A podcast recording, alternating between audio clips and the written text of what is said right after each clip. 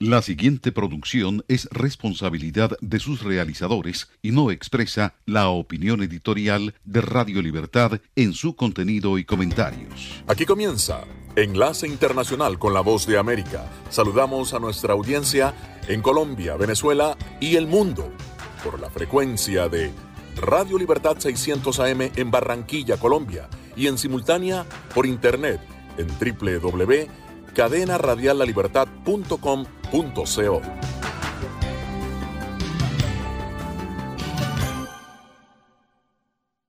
la voz de América presenta.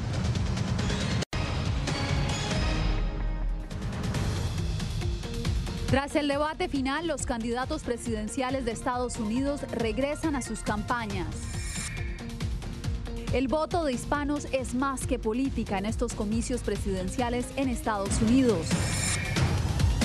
Encuestas revelan que menos personas están dispuestas a ser los primeros vacunados contra el COVID-19. Y en medio de la crisis económica en Guatemala, la industria del turismo tiene esperanzas de recuperación.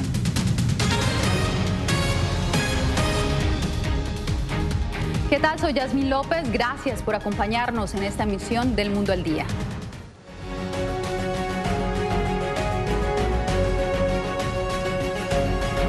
Contra todo pronóstico, los candidatos presidenciales debatieron de manera organizada este jueves desde Nashville en su cara a cara final. La noche de debate también trajo algunas sorpresas en cuanto a los temas que estaban planteados con antelación. Vamos en vivo con Jorge Agobián, quien nos tiene un recuento de lo que sucedió. Adelante, Jorge. Un debate más sobrio, con, con menos, eh, eh, digamos, insultos entre los candidatos y también menos eh, momentos de tensión. Eso sí, sí los hubo, sobre todo cuando los candidatos discutían temas que son antagónicos para Trump y Biden. la gestión de la pandemia de coronavirus, uno de ellos, pero también las acusaciones de ambos candidatos de supuestos casos de corrupción en el círculo de sus familias, incluso del presidente presidente Donald Trump. También la sorpresa de la noche, el tema de la inmigración. Pero a partir de ahora, con 11 días por delante para las elecciones del 3 de noviembre, ¿qué podemos esperar? Vamos a verlo a continuación. Dos visiones sobre inmigración dos visiones sobre la pandemia y dos planes de país. Joe Biden presentó a los estadounidenses una propuesta basada en los valores personales. Lo que está en juego aquí es el carácter de este país. Decencia, honor, respeto, tratar a la gente con dignidad, asegurarse de que todos tienen una oportunidad. Y yo seré quien les asegure eso. Donald Trump, por su parte, afincó su promesa en la economía. El éxito nos unirá. Estamos en el camino del éxito. Pero yo estoy reduciendo impuestos y él quiere subir los impuestos de todos y quiere imponer nuevas regulaciones en todo. Acabará con todo. Los candidatos participaron en una discusión ordenada con pocas interrupciones y con un tono más moderado que en el debate anterior. aunque los dos contendores se han atribuido la victoria, analistas como Aaron Cole dan como ganador al botón silenciador utilizado en esta oportunidad y en consecuencia a la audiencia tuvo el efecto deseado de que no se interrumpieran entre sí. La gente pudo escuchar las respuestas de ambos candidatos y aprender, especialmente si estaban indecisos. Trump viaja a Florida, donde votará de manera temprana el sábado, el mismo día que el expresidente Barack Obama estará en Miami, haciendo proselitismo por Joe Biden. Ambas campañas utilizarán el último debate como vitrina para cada una de sus plataformas, pero el experto considera que podrían encontrar retos en esta batalla contra el reloj. Desafortunadamente, a pesar de que fueron buenas las actuaciones de ambos candidatos, tendrá un impacto insignificante en la contienda. Faltan 11 días para las elecciones. 50 millones de personas han votado. Hay menos votantes indecisos este año, solo alrededor de 5% más o menos. Biden pasó el viernes hablando de coronavirus nuevamente, de lo que son sus planes para esta pandemia y es que la campaña de Biden asegura que este será un tema que lo mantendrá en el terreno durante los próximos 11 días. Por su parte, Donald Trump en Florida votará en el estado de Florida el día sábado. Allí mismo estará el expresidente Barack Obama haciendo proselitismo por Joe Biden en un distrito, en un lugar en Miami donde la comunidad hispana también es un punto importante importante en esa ciudad. Jasmine. Gracias Jorge y continuamos con lo que sucedió tras este encuentro. La carrera por la Casa Blanca está cada vez más cerca de su meta final. Celia Mendoza habló con algunos votantes en Tennessee para quienes el voto temprano fue más importante que escuchar el último debate. ¿Qué te dijeron los electores, Celia? Realmente sabemos que los electores están animados, un gran número de personas han salido a votar, inclusive se habla que están rompiendo récords en comparación con el 2016. Hablaron acerca de sus motivaciones, la importancia del voto y en especial qué significa para el país lo que pueda suceder el próximo 3 de noviembre. El entusiasmo demostrado en las calles por los candidatos a la presidencia ya se ha trasladado a las urnas en algunos estados de Estados Unidos, incluido Tennessee, donde se llevó a cabo el último debate presidencial. Es muy importante votar. Esta es la elección más loca de la historia y es tan loco que puedo ser parte de ella y hacer que se escuche mi voz. Explicó a La Voz de América Natalie Betty, de 21 años, estudiante de química de la Universidad de Belmont, quien ya votó anticipadamente en Tennessee. Fui criada de manera muy conservadora y he crecido aprendiendo que esas ideas no son las correctas para mí y tengo creencias diferentes. Y creo que Joe Biden abarca el ambientalismo realmente bien. Él es muy fuerte en el tema de la justicia. Patricia. Estos temas motivan su voto, mientras para Kathleen Cordell de Franklin, Tennessee, quien solía ser demócrata, las prioridades son otras. Estoy aquí para agradecer al presidente Trump por su valiente servicio, su protección de nuestras libertades religiosas, el derecho a la vida. Él quiere hacer grande Estados Unidos para que todos tengan la oportunidad de prosperar. Para lo cual quiere asegurarse de que la fórmula Trump-Pence tenga garantizados cuatro años más en la Casa Blanca. Voté temprano porque quiero asegurarme de que no me pase nada antes de votar. Le di instrucciones a mi esposo que si estaba en el hospital, que me llevara a votar. Ambas votaron en lo que consideran es una elección histórica con serias consecuencias para el futuro del país. A pesar de que en la mayoría de los estados no ha empezado el voto temprano, ya se han registrado millones de votos. Esto es representativo del interés que se ha dado no solamente en aquellos que usualmente votan, pero en nuevas generaciones de votantes que serán contundentes en los años por venir. Gracias, Celia Mendoza. Y bueno, más de 50 millones de personas ya han votado para las elecciones de noviembre en Estados Unidos, pero las amenazas que atentan contra la integridad de estas elecciones no dejan de ser preocupantes. Vamos con Jacopo Luzzi, quien nos da más detalles sobre cómo se garantizará la legitimidad de estas votaciones y cuáles podrían ser los peligros que enfrentan. Bueno, grupos de observadores internacionales estarán presentes el 3 de noviembre debido a los eh, temores eh, para una votación que podría ser no eh, legítima o con un valor. De hecho, estará presente la OCE, un grupo internacional muy importante para garantizar la legitimidad del proceso.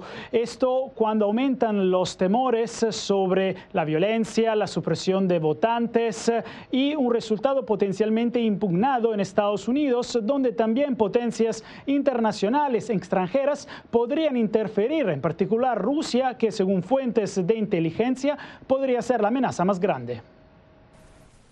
Esta semana la administración Trump afirmó que Irán estaría activamente interfiriendo con las elecciones. Sin embargo, funcionarios de inteligencia revelaron sus mayores temores sobre el papel de Rusia. La preocupación es debida a varios recientes ciberataques rusos que accedieron a sistemas de red locales y estatales en Estados Unidos. Estas violaciones, según la comunidad de inteligencia, podrían dar a Moscú un amplio acceso a los sistemas de votaciones. De hecho, según medios estadounidenses, Rusia estaría planeando interferir en estos últimos días antes de las elecciones o probablemente después del 3 de noviembre. La intención sería ayudar al presidente Donald Trump potencialmente al exacerbar las disputas en torno a los resultados, especialmente si estuvieran demasiado reñidos para declarar un ganador.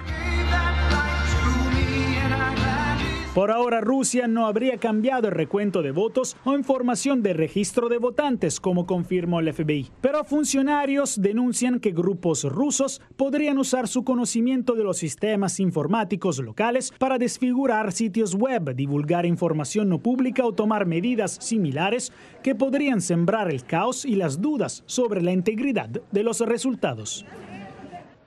Como reporta el The New York Times, tales medidas podrían alimentar las afirmaciones del presidente Donald Trump sobre una votación amañada, como el mandatario ha repetido varias veces en los últimos meses, afirmando que solo así sus adversarios podrían ganar contra de él, o sea, o sea haciendo trampas. Agradecemos, Jacopo Luzzi. Detrás de los millones de latinos que irán a las urnas este año hay muchas historias, como los que se han convertido en ciudadanos y tendrán la oportunidad de votar por primera vez. Verónica Villafañe nos trae la historia de una madre que junto a su hija votaron por primera vez juntas. Pues Con una sonrisa y orgullosamente luciendo una calcomanía que dice Yo voté, Rosa Galvez y su hija Marta Reina celebran que ya votaron. Es que es el primer año que votamos juntas. Y ha sido muy bien, muy bien, porque lo que a ella no, no le gusta, me gusta a mí, y que yo voy, voy a votar por esta persona. Ah, no, yo no, y así. Las dos son originarias de México. Rosa, de 77, se hizo ciudadana hace 15 años y ha votado desde entonces. Su hija se naturalizó recientemente y esta es la primera vez que vota por presidente. He estado esperando esto por mucho tiempo y me da mucho gusto que sea un año tan importante para votar. Con todo lo que está pasando, con el coronavirus, con que las cosas en vez de ir para adelante no se mueve nada pues me preocupa bastante y por eso me da mucho gusto tener mi voz para votar. Marta dice que ya tiene experiencia. Desde que su madre se hizo ciudadana, ella se encarga de estudiar a los candidatos y propuestas. Y después le he dicho de qué se tratan y ya ella escoge, porque yo no escojo lo que ella quiere. Ella siempre vota por mujeres o por latinos. Y yo a veces pienso que no es un buen candidato nomás porque es latino, pero ella piensa que sí y por mujeres también. Para madre e hija, votar temprano por correo significa misión cumplida. Ya sí estoy segura de que mi voto llegó. Ahora les toca esperar los resultados. Verónica Villafañe, Voz de América, Los Ángeles. ¿Quién está animado a votar y cuáles son sus motivaciones? ¿Será que el gigante dormido despertará?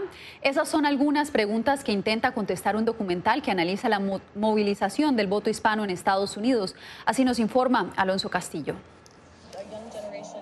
La movilización del voto latino ha sido uno de los objetivos de numerosas organizaciones alrededor del país, por lo que el cineasta Bernardo Ruiz filmó Voto Latino, Dispatches from the Battleground, para conocer el esfuerzo de activistas, agentes políticos y voluntarios que buscan que los hispanos participen de manera contundente en la elección presidencial. El voto hispano nunca ha sido monolítico. Obviamente hay una diversidad política. Los temas siguen siendo lo mismo, la, economía, salud pública, eh, los trabajos y la inmigración. El director resaltó que en el 2016 menos de la mitad de los votantes elegibles acudieron a las urnas. Sin embargo, en su recorrido observó situaciones que lo sorprendieron ver a organizadores indocumentados organizando a sus miembros de sus comunidades que sí son ciudadanos y sí tienen el derecho de votar. Eso quiere decir que hay un, eh, hay un poder político a pesar de que uno no tiene ciudadanía. Ruiz visitó Pensilvania, Texas, Nevada y Florida, estados críticos en los que se podría definir el ganador. Según nos dijo, un gran número de organizadores están enfocados en la autenticidad de la información información actualizada de dónde y cómo votar. Para el documentalista, ambos partidos políticos deberían prestar mayor atención a las necesidades de la comunidad hispana. Alonso Castillo, Voz de América, Miami. Más adelante, estudiantes universitarios en el estado de Nevada son preparados para rastrear casos de COVID-19.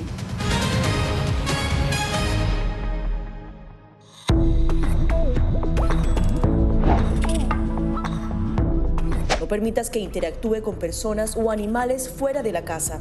Si una persona de la casa se enferma, evita que tenga contacto con tu mascota. Designa a un miembro de la familia o un amigo para cuidar a tu mascota a corto o largo plazo en caso de que tú no puedas. Limpia sus patas una vez que regreses a casa, pero no uses productos tóxicos para ellos como toallitas desinfectantes. Usa champú para bebés y aceite de coco en sus patas si notas picazón o sequedad. Prepara un kit de emergencia que incluya un suministro de medicamentos por 30 días y al menos dos semanas de alimentos y otros suministros.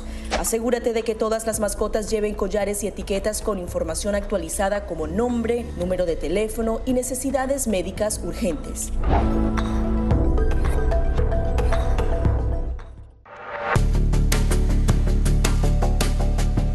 Durante el brote del COVID-19, los estafadores pueden tratar de aprovecharse de personas vulnerables a través de diversos métodos que van cambiando con frecuencia. Es posible que lo contacten por teléfono, correo electrónico, mensajes de texto, correo postal o redes sociales.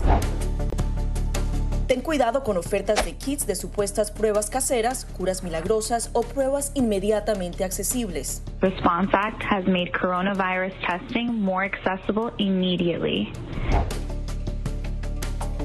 Tras un desastre, organizaciones caritativas falsas aparecen afirmando que tienen vínculos con otras reales. Siempre verifica que la organización sea legítima.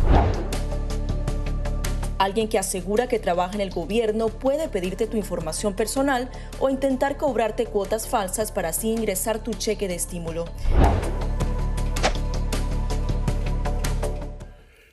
Esta es la señal de Radio Libertad 600 AM, emisora afiliada al sistema de noticias de la Voz de América.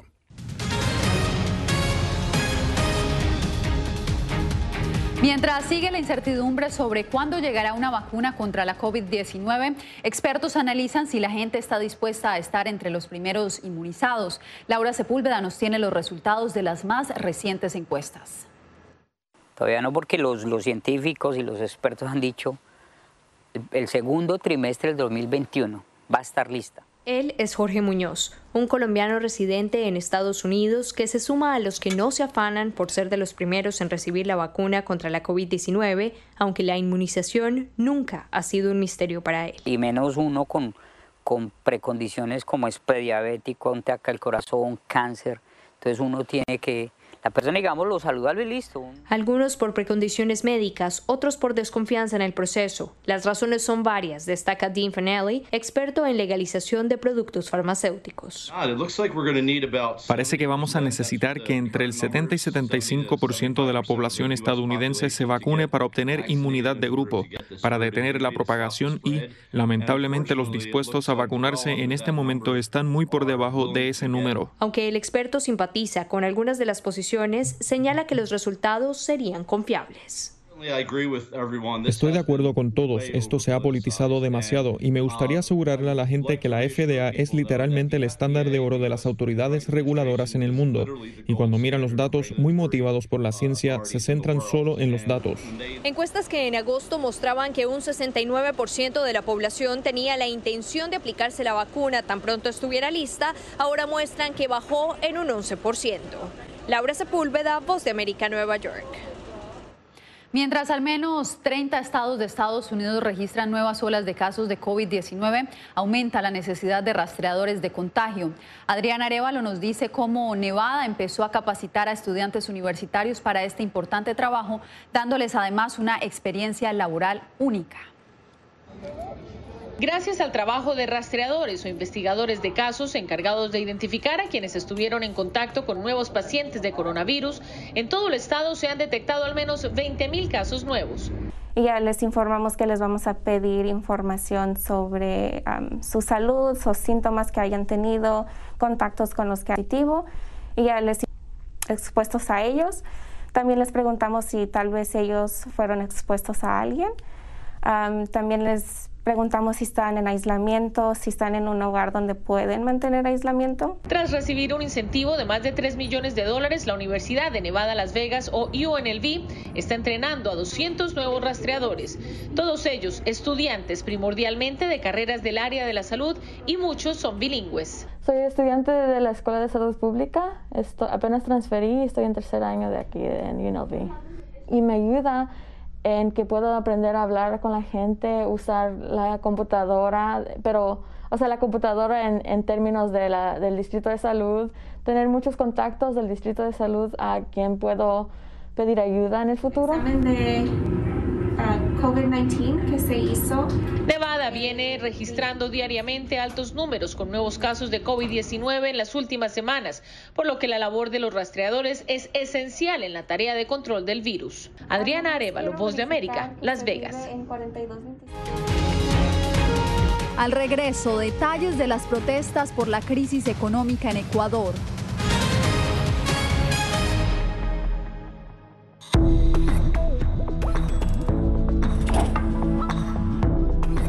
Cuando ellos me traen un tema un poco delicado o fuerte, yo siempre les pregunto primero, Ari, ¿y dónde oíste eso? ¿Quién te lo comentó?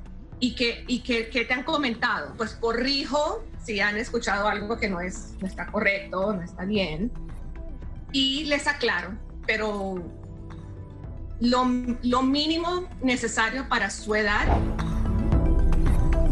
Enfócate en que tu hijo se sienta seguro y no le ofrezcas más detalles de los que pida. Si ellos preguntan, nosotros siempre les hemos respondido con la verdad, pero eh, a su edad. Finalmente, di cosas específicas que tu hijo pueda hacer para que sienta que tiene el control.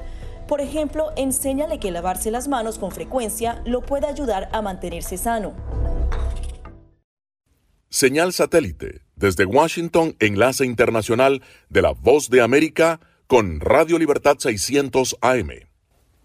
Somos la Voz de América patrulla fronteriza se necesitan más agentes. Es un proyecto de ley que prohibiría la venta de armas y equipos antidisturbios al gobierno de Venezuela. Pedir la libertad de los que consideran prisioneros políticos. Información balanceada y objetiva. La ayuda proveniente de Estados Unidos, sin embargo, el gobierno colombiano dice que eso no sucederá. Entérese de lo que sucede en Estados Unidos, América Latina y el mundo en un solo lugar. boanoticias.com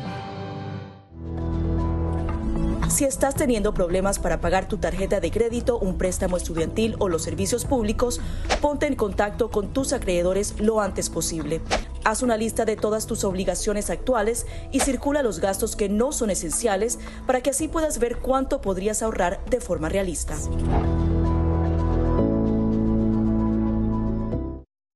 Escuchan la voz de América conectando a Washington con Colombia, Venezuela y el mundo a través de Radio Libertad 600 AM.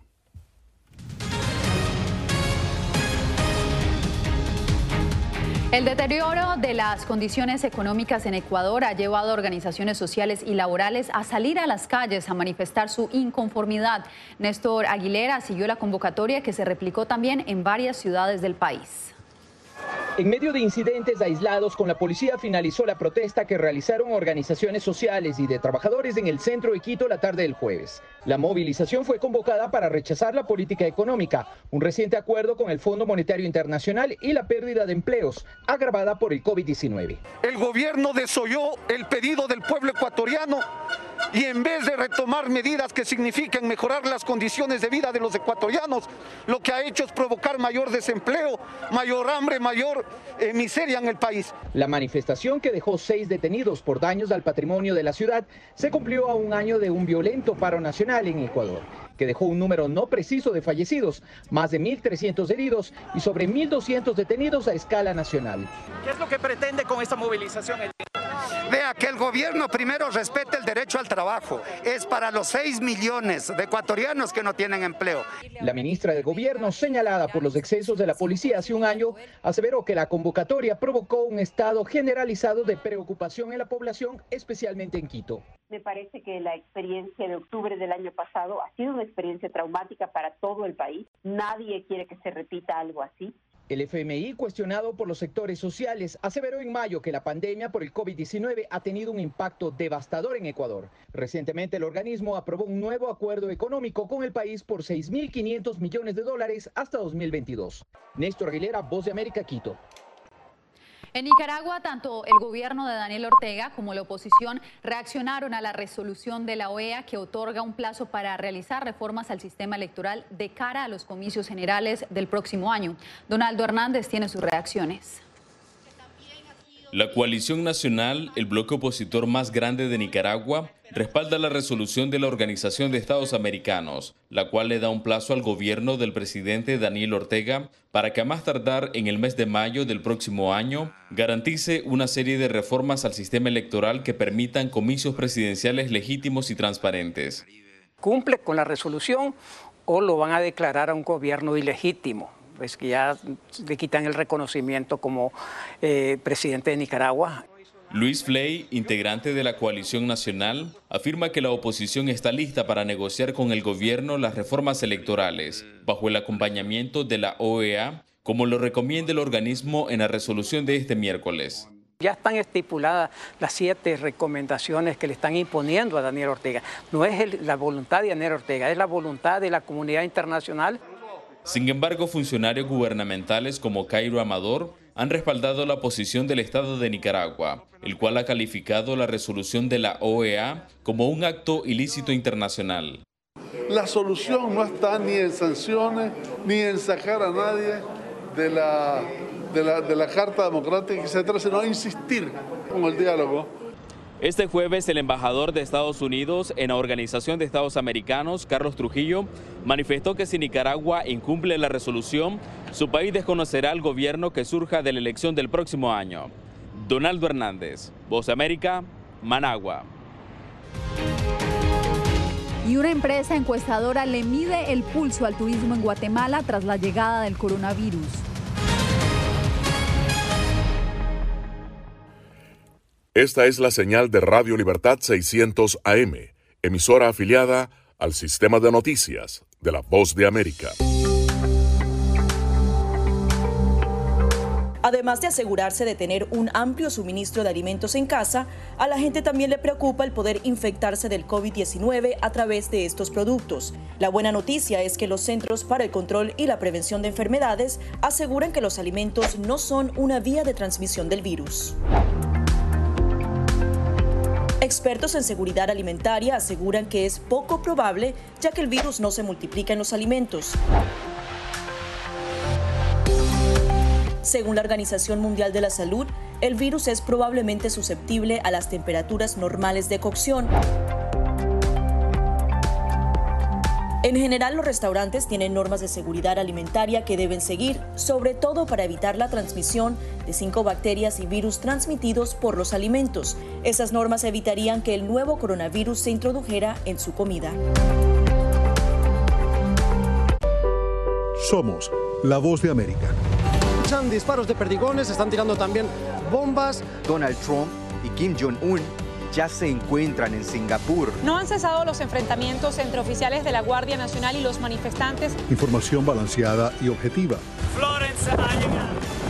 Ustedes pueden verlo. Entérese de lo que sucede en Estados Unidos, América Latina y el mundo en un solo lugar. boanoticias.com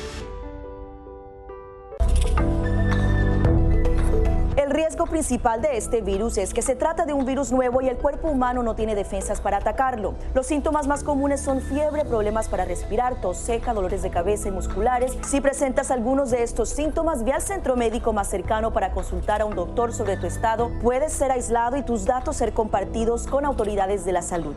Para más información visita nuestra página web o síguenos a través de las redes sociales bajo arroba Noticias.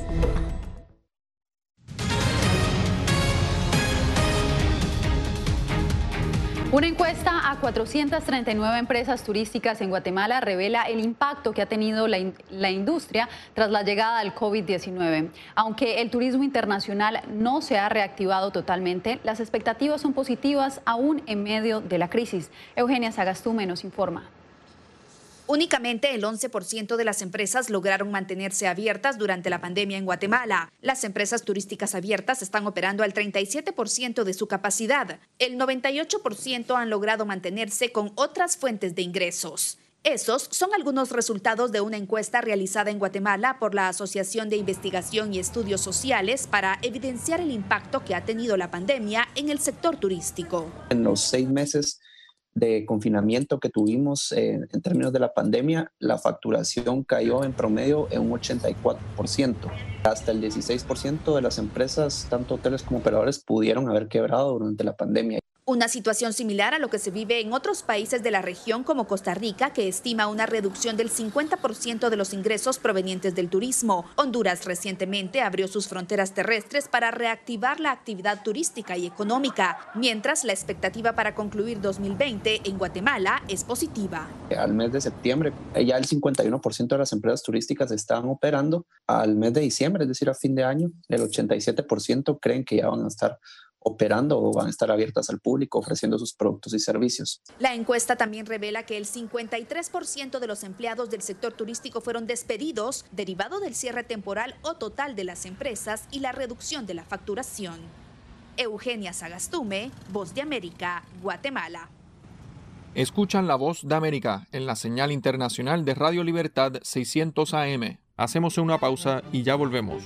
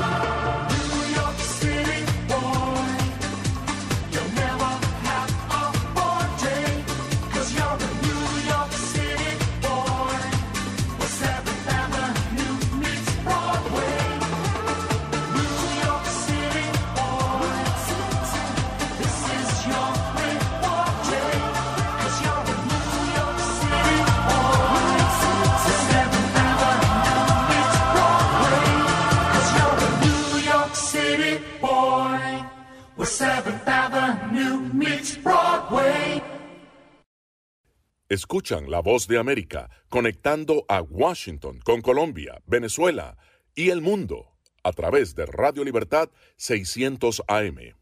La voz de América presenta en esta emisión de Venezuela 360. En un limbo legal continúan 5 millones de migrantes venezolanos en el continente y nosotros creemos que los venezolanos, por la situación que está ocurriendo en el país y tomando como precedente la declaración de Cartagena, deberían tener una protección permanente. Desde la OEA, David Smolansky clama por otorgarle estatus de refugiados a los migrantes venezolanos. ¿Por qué Rusia ensaya su vacuna experimental en Venezuela? Si nadie acepta participar en el experimento, cómo es que se evoluciona para la obtención de una vacuna. Pero hay alertas claras de la comunidad científica por los riesgos que asumen los voluntarios. Venezolana en Virginia promueve la participación en la política. No podemos ser tímidos si somos ciudadanos. En Venezuela 360, Carla Bustillos dice que cada privilegio viene con una carga de responsabilidad. Y en nuestro segmento de Mujeres con Causa... Es una manera de tener una voz en el exterior para denunciar la situación. Una iniciativa que desde Estados Unidos convoca la defensa de los derechos de libertad de expresión en su país natal.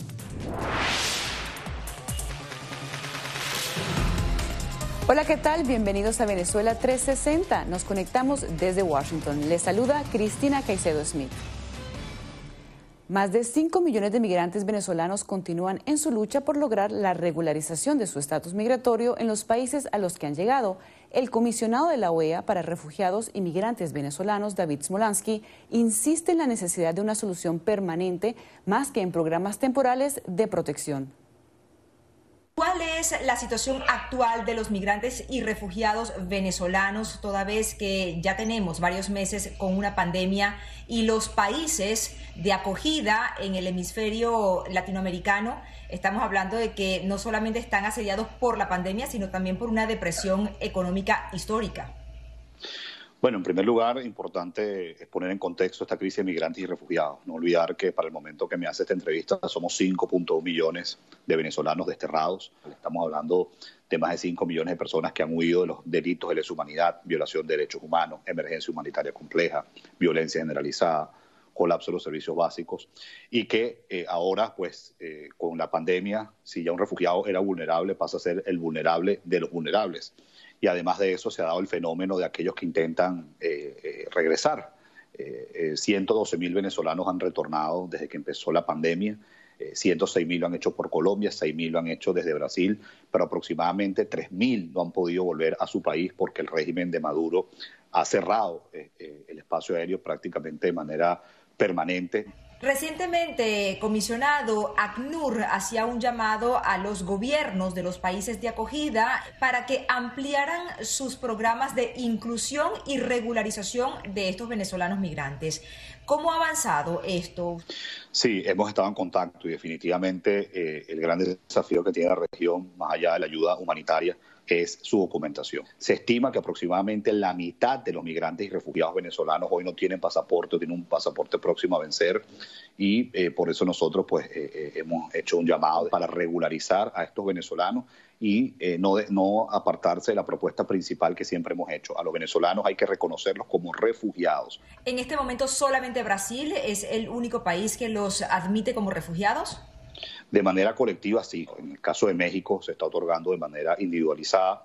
Otros países pues no, no están dándole el estatus de refugiado a los venezolanos, sino han creado eh, mecanismos alternos temporales de regularización. Que, ojo, son mecanismos eh, eh, importantes, pero todo esto es temporal y nosotros creemos que los venezolanos, por la situación que está ocurriendo en el país y tomando como precedente la declaración de Cartagena, deberían tener una protección permanente. Durante su trabajo, eh, comisionado, usted ha logrado cosas como que, por ejemplo, algunos países puedan aceptar los eh, documentos de identidad vencidos de estos venezolanos. Otro también fue este carnet de vacunación que conversamos hace aproximadamente un año, en donde los venezolanos tenían el acceso a poderles señalar cuáles eran las vacunas que habían recibido para no ser revacunados, ¿no? ¿Qué otro tipo de avances, tomando en cuenta que usted me dice que mm, prácticamente más de 2.500.000 personas no tienen una identificación de estos refugiados inmigrantes venezolanos. ¿Qué otros avances estarían ustedes en este momento en la discusión con estos gobiernos? Bueno, eh, lo, del estatus de refugiado de Brasil es muy importante. Después que nosotros hicimos eh, eh, una visita a ese país hace aproximadamente nueve meses, ya son cerca de 40 mil venezolanos, si no estoy equivocado, que ya se le ha dado el estatus de refugiado. En el caso de Perú, por ejemplo, en plena pandemia se flexibilizó eh, la homologación de títulos para médicos y enfermeras venezolanos. En el caso de Chile, que fue el último país que visitamos antes de que empezara la pandemia, eh, las cédulas de eh, identidad de, para extranjeros, lo que mejor se conoce en Chile como el RUT, vencidos en 2019, se le está dando vigencia en 2020. En el caso de Bolivia, se le está dando la nacionalidad a niños de vientre materno venezolanos que nazcan eh, en Bolivia, así como también ha habido avances para que se acepte el pasaporte vencido, la cédula de identidad vencida. Entonces, bueno, eh, es un trabajo eh, de, mucha articulación en toda la región. Cada país además tiene sus propias características, tiene sus propios desafíos. Evidentemente nosotros siempre buscamos pues la política más homogénea. Y yo creo que aquí, Natalí, también es importante, y sobre todo a los, venezolanos, que aquí muchos de los logros a veces, este, los reflectores, pues no no los tiene uno sino aquí lo importante es la articulación de distintos actores. Hacemos una pausa, al regreso nos adentramos al proceso de prueba de la vacuna rusa en Venezuela. Un posible voluntario nos dice por qué está dispuesto a ser parte de este estudio. Ya volvemos.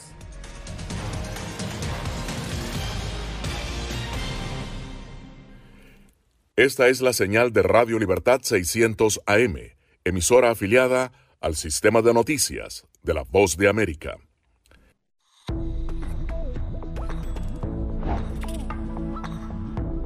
No permitas que interactúe con personas o animales fuera de la casa. Si una persona de la casa se enferma, evita que tenga contacto con tu mascota. Designa a un miembro de la familia o un amigo para cuidar a tu mascota a corto o largo plazo en caso de que tú no puedas. Limpia sus patas una vez que regreses a casa, pero no uses productos tóxicos para ellos como toallitas desinfectantes. Usa champú para bebés y aceite de coco en sus patas si notas picazón o sequedad. Prepara un kit de emergencia que incluya un suministro de medicamentos por 30 días y al menos dos semanas de alimentos y otros suministros. Asegúrate de que todas las mascotas lleven collares y etiquetas con información actualizada como nombre, número de teléfono y necesidades médicas urgentes.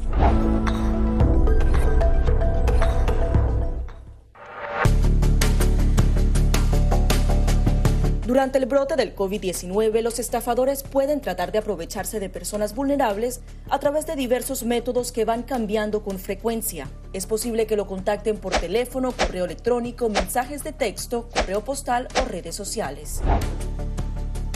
Ten cuidado con ofertas de kits de supuestas pruebas caseras, curas milagrosas o pruebas inmediatamente accesibles. Response Act has made coronavirus testing more accessible immediately. Tras un desastre, organizaciones caritativas falsas aparecen afirmando que tienen vínculos con otras reales. Siempre verifica que la organización sea legítima. Alguien que asegura que trabaja en el gobierno puede pedirte tu información personal o intentar cobrarte cuotas falsas para así ingresar tu cheque de estímulo.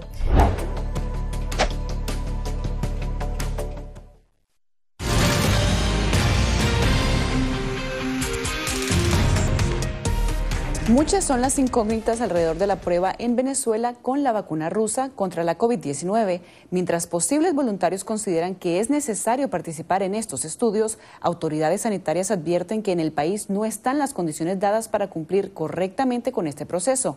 Adriana Núñez Rabascal nos presenta esta historia. No hay una fecha precisa para comenzar las pruebas de la vacuna Sputnik 5 en Venezuela. A principios de octubre llegó el cargamento con 2.000 dosis del fármaco ruso y el gobierno en disputa manifestó su disposición a fabricarla una vez sea aprobada. Sin embargo, hasta la fecha no hay mayor información sobre el ensayo.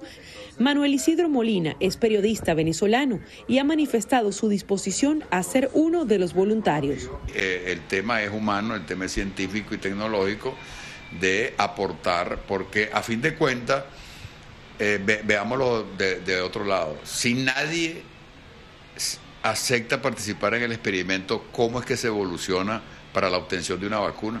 El comisionado de salud del gobierno interino, José Manuel Olivares, alerta a los potenciales participantes en el experimento al denunciar que las condiciones sanitarias del país no son las óptimas para hacer un estudio de este tipo, pues ni siquiera hay capacidad para realizar las pruebas PCR para descartar que los voluntarios se hayan contagiado con coronavirus. En un país donde no hay agua, donde el 80% de los tomógrafos no funciona, donde el 78% de nuestros laboratorios funcionan inconstante, donde se va la luz, donde no hay luz en el 68%, eh, donde no hay agua en el 68% de nuestros hospitales, ir a un estudio clínico donde tú no vas a tener la rigurosidad académica de verificar al paciente, contactarlo, monitorearlo, saber si sus condiciones se cumplieron en medio de la estructura universal o de la estructura grande del estudio es un gran acto de irresponsabilidad. La comunidad científica ha pedido transparencia en cuanto a la metodología y los resultados. Es muy importante que eh, los 2.000 personas que van a participar en el estudio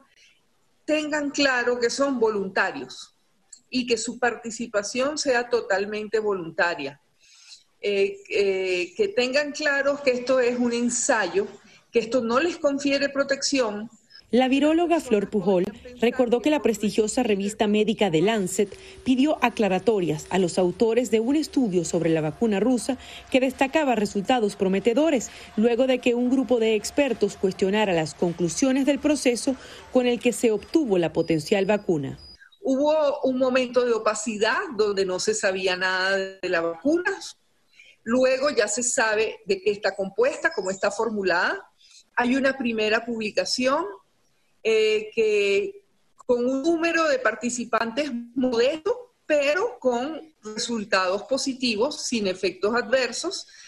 Así que lo, que tenemos que esperar es, tratando de ser muy objetiva, eh, tenemos que esperar que siga manteniéndose el flujo de información para ir monitoreando pues el éxito o, o no pues de esta vacuna.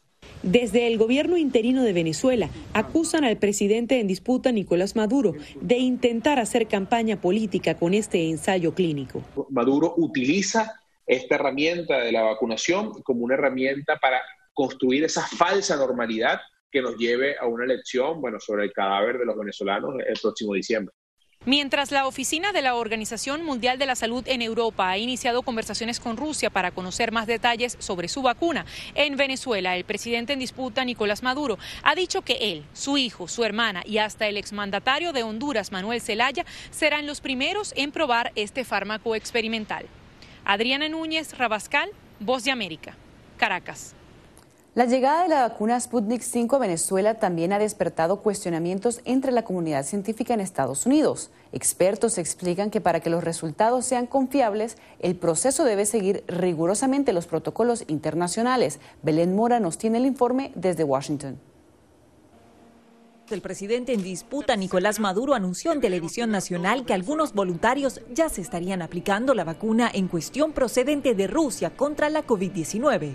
Tengo que anunciar que el expresidente de Honduras, Mel Zelaya, ha llegado a Venezuela y se va a poner la vacuna Sputnik 5 como parte de los ensayos de la vacuna. Pero algunos especialistas en Estados Unidos temen que el gobierno en disputa no gestione de manera transparente el proceso de prueba no hay garantía y ese es el problema de Venezuela. Como lo, que, lo que quiero decir es, yo no estoy en contra de que, se, de que porque es una vacuna rusa. Explicó Carlos Torres Viera, médico infectólogo del Centro de Enfermedades Infecciosas del sur de Florida. Él insiste en que los cuestionamientos no pasan por el origen de la vacuna, sino la poca información disponible con respecto a los protocolos de prueba debería asegurarse de que los pacientes que entran en ese protocolo tienen ciertas condiciones. Entonces, en muchos casos, en la mayoría de estos estudios, se está escogiendo personal sano. Otro reto es que cualquier prueba clínica debe realizarse en una muestra representativa de pacientes que cumplan ciertas condiciones, explicó Arturo Casadeval, médico inmunólogo de la Universidad Johns Hopkins. Para que el estudio esté bien realizado se necesitan muchas personas. Y, y las personas que en este momento son los mejores candidatos. Depende, pero personas en buena salud. Otro gran reto en una Venezuela en donde, según el Programa Mundial de Alimentos de la ONU, más de 32% de la población padece hambre y 2 millones de casos están catalogados como inseguridad alimentaria severa. Belén Mora, Voz de América, Washington. Escuchan la voz de América conectando a Washington con Colombia, Venezuela y el mundo a través de Radio Libertad 600 AM.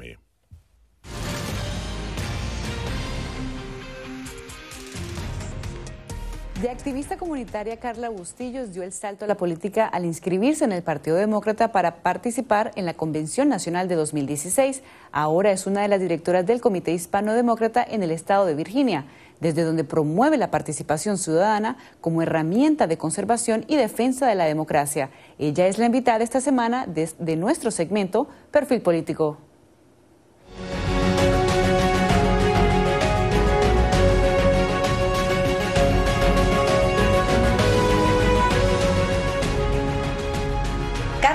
¿Qué te hizo involucrarte en la política de Estados Unidos? Bueno, yo llevo toda una vida de activismo muy conectada con mi comunidad latina acá en Estados Unidos desde pequeñita y me identifiqué más con el Partido Demócrata, sobre todo eh, pasé a ser parte oficial, siempre era voluntaria en alguna campaña electoral u otra, pero pasé a afiliarme al partido luego de la candidatura en el 2016 de Hillary Clinton. Me activé, me involucré, me afilié al partido y fui a la Convención Demócrata en el 2016. ¿Y por qué el Partido Demócrata? Porque veía en el Partido Demócrata una conexión con, con esas causas que, que marcan mi, mi identidad, con las que yo me identifico. Yo soy una persona que por mi herencia cubana y herencia venezolana siempre he abogado por la democracia, pero por los valores fundamentales de la democracia y sobre todo me, me, criaron entendiendo que la democracia de los Estados Unidos era sagrada y que lo que la garantizaba era una división de poderes eh, y el respeto a la Constitución y a valores fundamentales para mantener esa democracia sana. Carla, pero una cosa es ser activista o identificarte con alguna causa social y otra muy diferente a involucrarte de lleno con un partido político como lo has hecho tú, hasta el punto de ser una de las directoras del Comité Hispano del Partido Demócrata en el estado de Virginia. ¿Cómo llegaste a este puesto? A mí el tema me preocupaba al principio, honestamente, me preocupaba. Eh, ser militante de un partido. Por eso yo llevo 15 años en activismo político por Venezuela, yendo a, al Congreso, yendo a la OEA, eh, yendo a cuánta instancia hay en Washington para destacar las grandes violaciones a los derechos humanos y, lo, y, la, y, el, y el quiebre del orden constitucional en Venezuela. Lo consulté con mi abuelo cubano, mi abuelito cubano eh, inmigró a Venezuela y de Venezuela inmigró a, a Miami, pues él él decidió morir en democracia, ya falleció, pero él decía, yo moriré en democracia, en un sistema democrático. Y si en Venezuela no se pudo, pues me voy a los Estados Unidos. Y yo le decía, abuelo, ¿cómo tomo ese paso? Yo no soy política, pero veo la necesidad en, el, mi servicio a la comunidad de abarcar ciertos espacios. Porque si no, no estás en la toma de decisiones, si no, no estás en la discusión. Y hay un dicho en inglés que se utiliza mucho en la política americana, if you're not at the table, you're on the table. Si no estás en la mesa, pues estás en el menú prácticamente. Y yo no yo no soy yo no soy para estar en el menú. ¿Cuál es tu mensaje para los venezolanos en Estados Unidos sobre si involucrarse o no en la política de este país indistintamente al partido? Mi mensaje es que la democracia se cuida con participación política. No podemos ser tímidos si somos ciudadanos. Como te dije, yo soy alguien que considera que los privilegios vienen de la mano con una gran responsabilidad. Si tienes el privilegio de ser ciudadano de esta gran nación, cuídala. Tienes esa responsabilidad. En aras de mantener la objetividad que caracteriza la voz de América, en nuestra próxima entrega de Venezuela 360 conversamos con Kennedy Bolívar, vicepresidenta del Club Venezolano Republicano de Florida. Una pausa y ya regresamos con Enlace Internacional con la Voz de América en Radio Libertad 600 AM.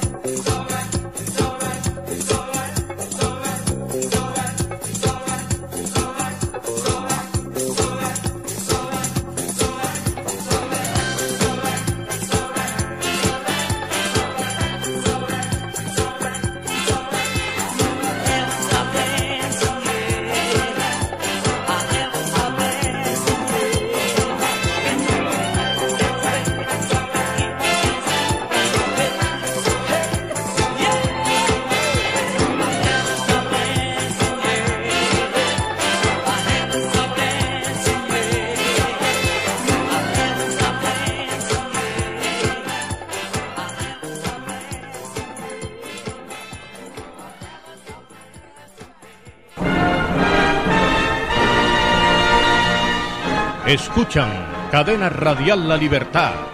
Esta es su estación Radio Libertad, HJHJ, 50.000 vatios de potencia en antena, transmitiendo en su frecuencia 600 kHz.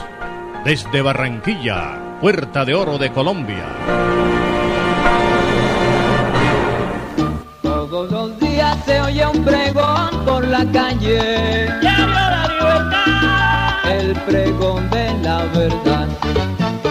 Libertad, ese es mi diario. La libertad, ¿cómo ha cambiado? La libertad en toda la costa. La libertad que mejor informa.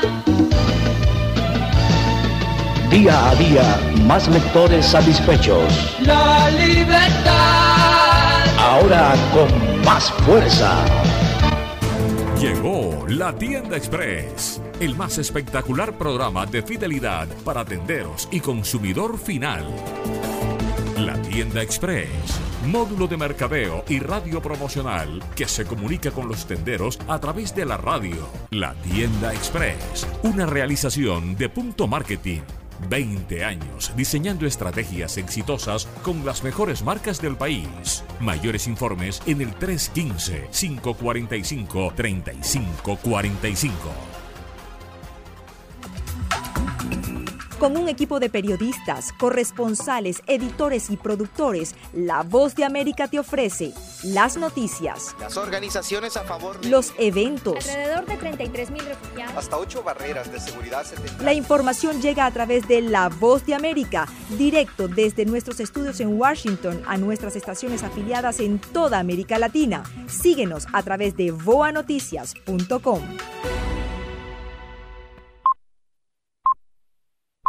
La siguiente producción es responsabilidad de sus realizadores y no expresa la opinión editorial de Radio Libertad en su contenido y comentarios. Aquí comienza Enlace Internacional con la Voz de América. Saludamos a nuestra audiencia en Colombia, Venezuela y el mundo por la frecuencia de Radio Libertad 600 AM en Barranquilla, Colombia y en simultánea por internet en www.cadenaradiallalibertad.com.co.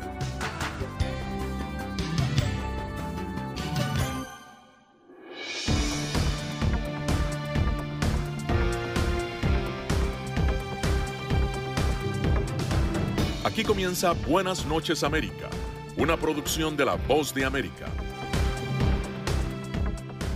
Estos son los titulares. Visiones sobre inmigración de Trump y Biden chocan en último debate presidencial.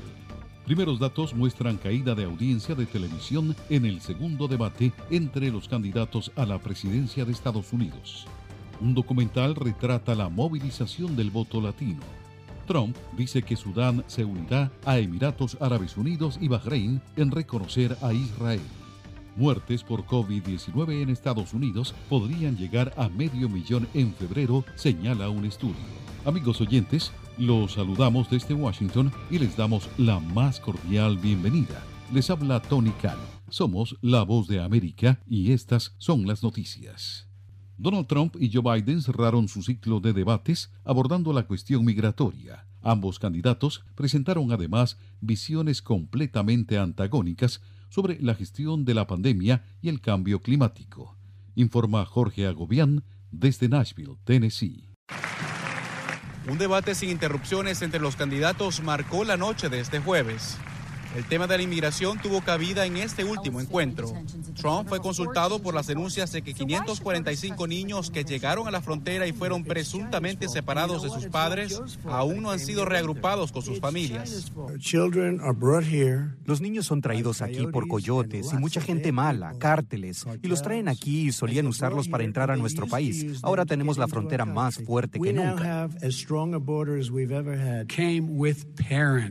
Los padres vinieron, sus hijos les fueron arrancados de sus brazos y separados, y ahora no pueden encontrar a más de 500 de esos padres. Y esos niños están solos, no tienen a dónde ir, a dónde ir. Es criminal, es criminal.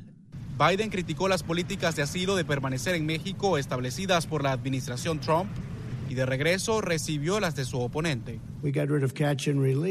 Nos deshicimos de la política de captura y libera y nos deshicimos de un montón de cosas horribles que ellos pusieron en marcha. Pero él tuvo ocho años como vicepresidente. No hizo nada excepto construir jaulas para encerrar a niños.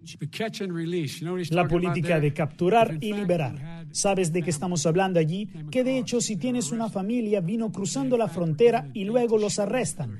De hecho se les dará un día para presentarse en una audiencia y adivinen qué, se presentan. Las visiones de los candidatos también chocaron sobre el manejo de la pandemia. Biden presentó un panorama oscuro para los próximos meses, mientras Trump se mostró más optimista. Estamos a punto de entrar en un invierno oscuro, un invierno oscuro. Y Trump no tiene un plan claro y no hay expectativa de que haya una vacuna disponible para la mayoría de los estadounidenses antes de mediados del próximo año. No creo que vayamos a tener un invierno oscuro en absoluto. Estamos abriendo nuestro país. Aprendimos, estudiamos y entendemos la enfermedad que al principio no entendíamos. Tenemos una vacuna que está por llegar, está lista. Se anunciará en unas semanas y se va a entregar. Los candidatos también fueron consultados sobre el racismo, el cambio climático y la seguridad nacional, en la que ambos coinciden sobre la interferencia de Rusia, China e Irán en los asuntos domésticos de Estados Unidos. A solo 11 días para las elecciones presidenciales, los dos candidatos continúan con una agenda de eventos públicos con el objetivo de movilizar sus bases a votar. Jorge Agobián, Voz de América, Nashville, Tennessee. Un estimado de 55,2 millones de personas vieron el debate entre el presidente Donald Trump y su contendiente demócrata Joe Biden en las seis mayores cadenas de televisión de Estados Unidos el jueves, de acuerdo a datos preliminares de Nielsen. Las cifras cayeron con respecto a los datos iniciales del primer debate de ambos en septiembre. Las cifras representan el promedio de audiencia en ABC de Walt Disney, CBS de Viacom, NBC y MSNBC de Comcast, Fox News Channel y CNN, propiedad de ATT. Para el debate de septiembre, las cifras preliminares mostraron que 62 millones de personas sintonizaron las mismas cadenas, informó CNN. Durante el evento del jueves por la noche, Biden renovó sus ataques contra el manejo del presidente de la pandemia de coronavirus, mientras Trump hizo acusaciones no fundamentadas de corrupción a Biden y su familia. Fue el último encuentro cara a cara televisado antes de la elección del 3 de noviembre. Trump adoptó inicialmente un tono más fuerte que en el primer debate, que se entorpeció por sus constantes interrupciones. Los datos de los ratings finales del encuentro mostraron que la audiencia de televisión promedió los 73,1 millones de personas, ubicándose como la segunda mayor transmisión del año. El debate presidencial más visto en la historia de Estados Unidos ocurrió en 2016 entre Trump y Hillary Clinton, que fue visto por 84 millones de espectadores de televisión. Tony Cano, Voz de América, Washington.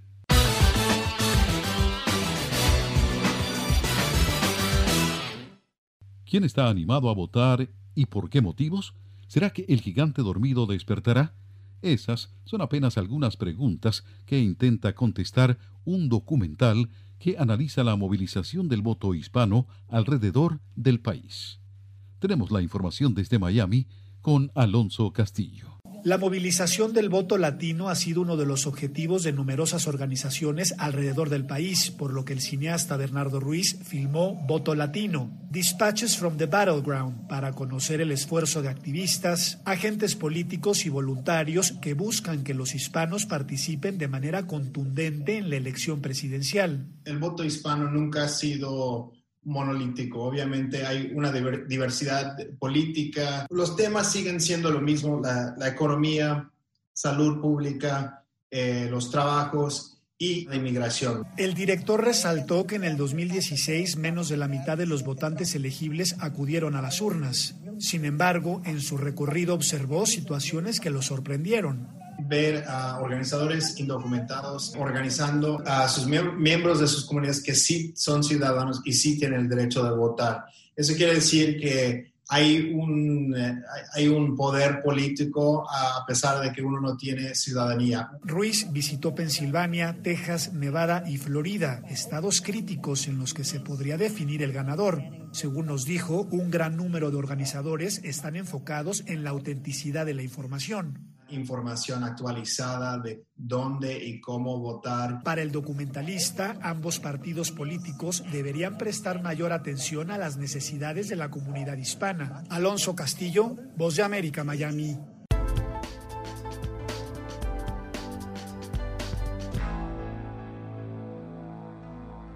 A través de la voz de América estamos en Buenas noches, América. El presidente Donald Trump dijo este viernes que Sudán se unirá a los Emiratos Árabes Unidos y Bahrein en reconocer a Israel. Nuestro colega Leonardo Bonet nos preparó un informe al respecto. En un mensaje de video, Benjamin Netanyahu hizo un señalamiento que hoy contrasta totalmente con la realidad y que pone de relieve la importancia de este anuncio. Hoy declaramos otro importante avance para la paz. Otro país árabe se une al círculo de la paz.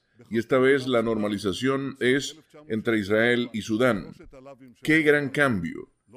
En Jartum, la capital de Sudán, adoptaron en 1967 los tres no de la Liga Árabe. No a la paz con Israel, no al reconocimiento de Israel y no a las negociaciones con Israel. Hoy, sin embargo, Jartum está diciendo sí a la paz con Israel, sí al reconocimiento de Israel y sí a la normalización de relaciones con Israel. Esta es una nueva era, una era de verdadera paz, paz que está avanzando y ampliándose con otros países árabes, tres de ellos en las últimas semanas. El gobernante expresó que en un futuro cercano los equipos israelíes y sudaneses se reunirán para discutir la cooperación en áreas como agricultura y comercio y otros sectores importantes para sus ciudadanos. Netanyahu señaló que Sudán también está abriendo sus cielos a los vuelos israelíes, lo cual acortará las distancias hacia África y América del Sur. Leonardo Bonet, Voz de América, Washington. Las muertes por COVID-19 en Estados Unidos podrían llegar a medio millón en febrero, señala un estudio de la Universidad de Washington. La información con Alejandro Escalona. Más de medio millón de personas en Estados Unidos podría fallecer de COVID-19 para fines de febrero del próximo año, pero unas 130 mil de esas vidas podrían salvarse si toda la población usará máscara, según un estudio. Según investigadores del Instituto de Métricas y Evaluación de la Salud de la Universidad de Washington, con pocas opciones de tratamiento efectivas para el COVID-19 y aún sin una vacuna disponible, Estados Unidos enfrenta un desafío continuo de salud pública de COVID-19 a lo largo del invierno. El director del instituto, Chris Murray, quien codirigió la investigación, dijo que las proyecciones, así como la evidencia del aumento de las tasas de infección y muertes, demuestran que la idea de que la pandemia está desapareciendo, como ha dicho repetidamente el presidente Donald Trump, no tiene base. La manera como el presidente estadounidense ha enfrentado la pandemia de coronavirus, por la que han muerto hasta este viernes por la tarde 223.381 estadounidenses, se ha convertido en el principal tema electoral para él y para el candidato demócrata Joe Biden. Encuestas muestran que los estadounidenses confían en Biden más que en Trump para manejar la crisis. El estudio pronostica que estados grandes y populosos como California, Texas y Florida probablemente enfrenten niveles particularmente altos de enfermedades, muertes y sobre todo agotamiento de recursos hospitalarios. Murray agregó que, al igual que ahora en partes de Europa, muchos estados de Estados Unidos tendrían que volver a aplicar medidas de distanciamiento social. ¿Se ha preguntado cómo puede protegerse contra el coronavirus? Se lo contamos desde La Voz de América. Autoridades de salud recomiendan lavarse las manos con jabón y agua con frecuencia. También no se lleve las manos a la cara. Evite tocarse los ojos, nariz y boca con las manos sucias. Cubra su boca con el pliegue del codo al toser. Evite las multitudes y manténgase al menos un metro de distancia de otras personas, en especial si están contagiadas ya. Escuchan la voz de América conectando a Washington con Colombia, Venezuela y el mundo a través de Radio Libertad 600 AM. Estas son las noticias. No coincide con la medida unilateral implementada por el gobierno de Estados Unidos. Que ya por precaución han recomendado no viajar a la zona estos son los corresponsales de La Voz de América. Giselle Jacome, Quito, Ecuador, Voz de América. Juan Ignacio González Prieto, Voz de América, Buenos Aires, Argentina. Álvaro Algarra, Voz de América, Caracas. Llevando siempre la información desde el lugar de los hechos. presidente! La economía de Uruguay lleva 15 años. Fue designado con 94 votos de los 128 asambleístas que forman. Sara Pablo, Voz de América, Ciudad de México. Nerima del Reyes, Voz de América, San Salvador. La voz de América ofreciendo información de lo que sucede en Estados Unidos, América Latina y el mundo.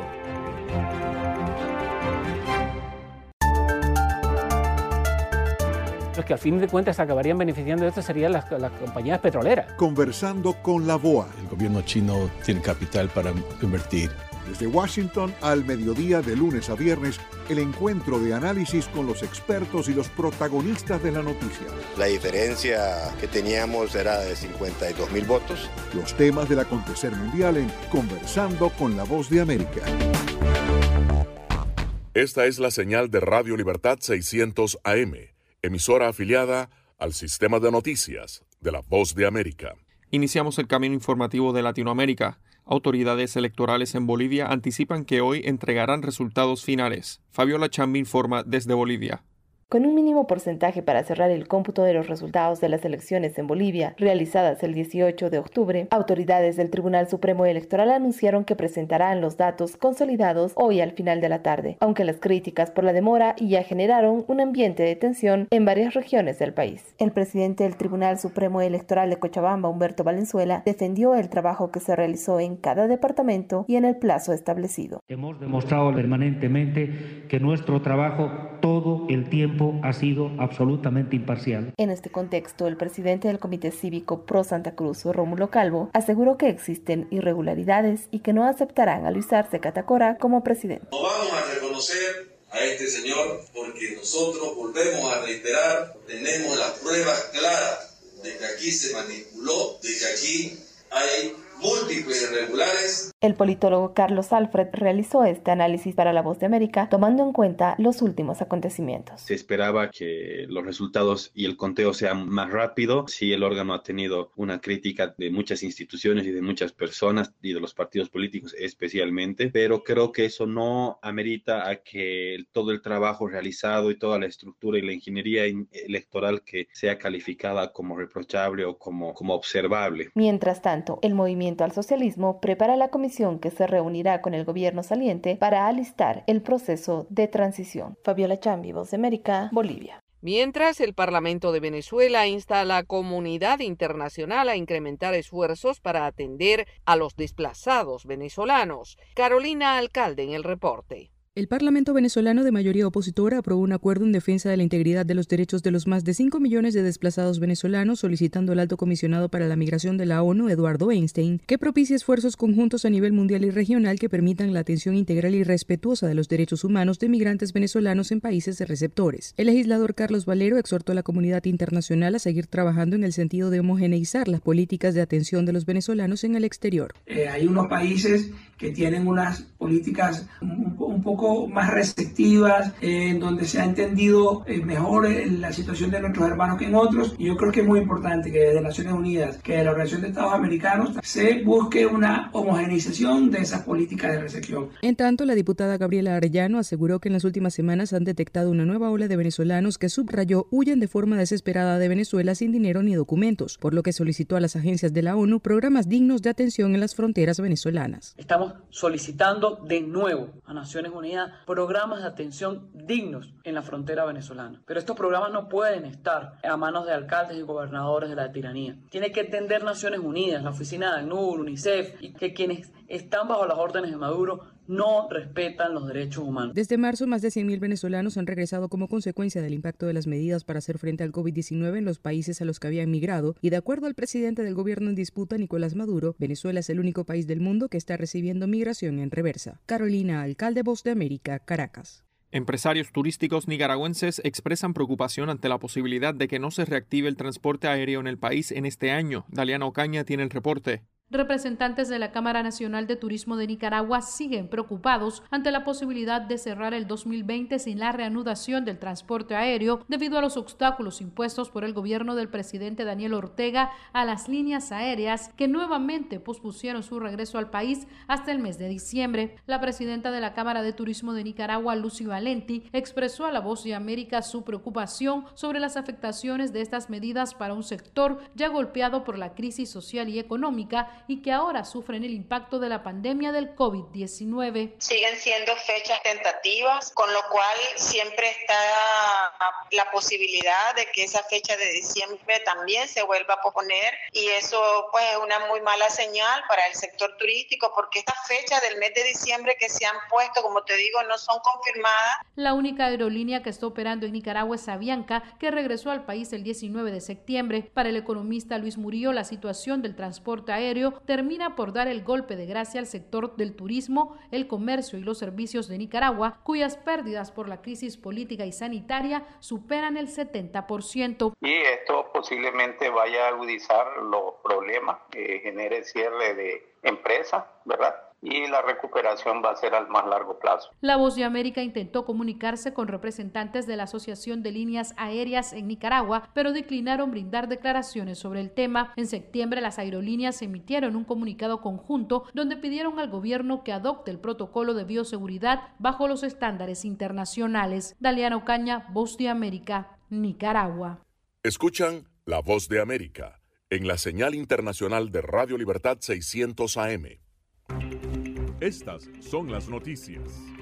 A tempranas horas de la mañana, acompañado por sus aliados políticos, el presidente... No coincide con la medida unilateral implementada por el gobierno de Estados Unidos. Que ya por precaución han recomendado no viajar a la zona estos son los corresponsales de la Voz de América. Álvaro Algarra, Voz de América, Caracas. Giselle Jacome, Quito, Ecuador, Voz de América. Juan Ignacio González Prieto, Voz de América, Buenos Aires, Argentina. Llevando siempre la información desde el lugar de los hechos. La economía de Uruguay lleva 15 años de crecimiento ininterrumpido. Fue designado con 94 votos de los 128 asambleístas que forman. Sara Pablo, Voz de América, Ciudad de México. Nerima del Reyes, Voz de América, San Salvador. La Voz de América ofreciendo información de lo que sucede en Estados Unidos, América Latina y el mundo.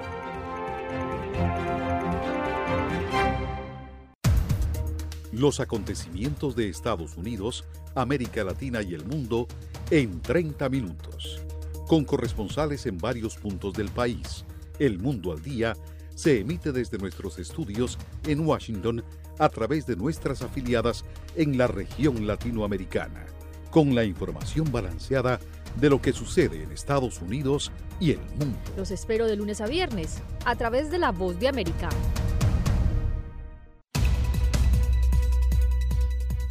¿Qué tal amigos? Les saluda Henry Llanos para invitarlos a escuchar Deportivo Internacional. De lunes a viernes, el resultado y las noticias de los eventos deportivos internacionales en un solo lugar Deportivo Internacional, una producción de La Voz de América. Escuchan La Voz de América conectando a Washington con Colombia, Venezuela y el mundo a través de Radio Libertad 600 AM. Somos la voz de América y seguimos informando. La Sociedad Interamericana de Prensa realiza su Asamblea General Virtual expresando preocupación por el estado actual de la libertad de prensa por la crisis del COVID-19. Judith Martín Rodríguez tiene el informe. La Sociedad Interamericana de Prensa celebra esta semana su 76 Asamblea General, por primera vez íntegramente virtual debido a la pandemia del COVID-19, poniendo a la libertad de prensa como principal protagonista en tiempos en que esta enfermedad ha afectado no solo el libre ejercicio del periodismo, sino que convirtió a los periodistas en víctimas. El COVID-19 ha dejado en evidencia la preocupante situación de algunas naciones, como es el caso de Nicaragua y el gobierno de Daniel Ortega. El jueves, la Asamblea auspició un panel sobre el tema las desviaciones de la democracia y las libertades de expresión e información durante la pandemia, contando con la presencia de la expresidenta de Costa Rica, Laura Chinchilla, y el expresidente de Bolivia, Jorge Quiroga, además del expresidente del Gobierno de España, José María Aznar, el que durante su intervención destacó la necesidad de legislar el flujo de noticias. No hay libertad sin ley, no hay democracia sin ley y eso afecta también a la libertad de expresión. Tiene que tener una regulación o el supuesto exceso de información hoy puede llevar evidentemente a la desinformación o a la manipulación. Esta Asamblea General de la Sociedad Interamericana de la Prensa concluye hoy con un papel de inteligencia artificial y sus aplicaciones en el periodismo y una última discusión acerca de la formación de los periodistas en el periodo de pospandemia, sus desafíos y oportunidades. Judy Martín Rodríguez, Voz de América, Washington. Momento deportivo en La Voz de América. Les informa Henry Llanos.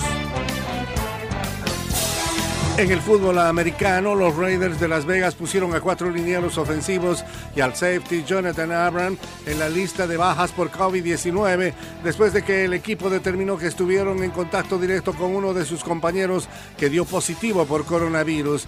Abram, Colton Miller, Denzel Good, Rodney Hudson y Gabe Jackson fueron descartados el jueves debido a que tuvieron contacto de alto riesgo con el tackle Trent Brown quien fue colocado en la lista de COVID-19 el miércoles tras dar positivo por el virus. Si los jugadores se mantienen asintomáticos deberán esperar cinco días desde el último contacto con Brown el lunes y dar negativo cada día antes de poder regresar. Esto les da suficiente tiempo para volver antes de enfrentar el domingo a Tampa Bay en caso de que no den positivo o presenten síntomas. La liga optó por cambiar el calendario del juego del domingo por la noche ante los Buccaneers que se disputará ahora en la tarde por precaución.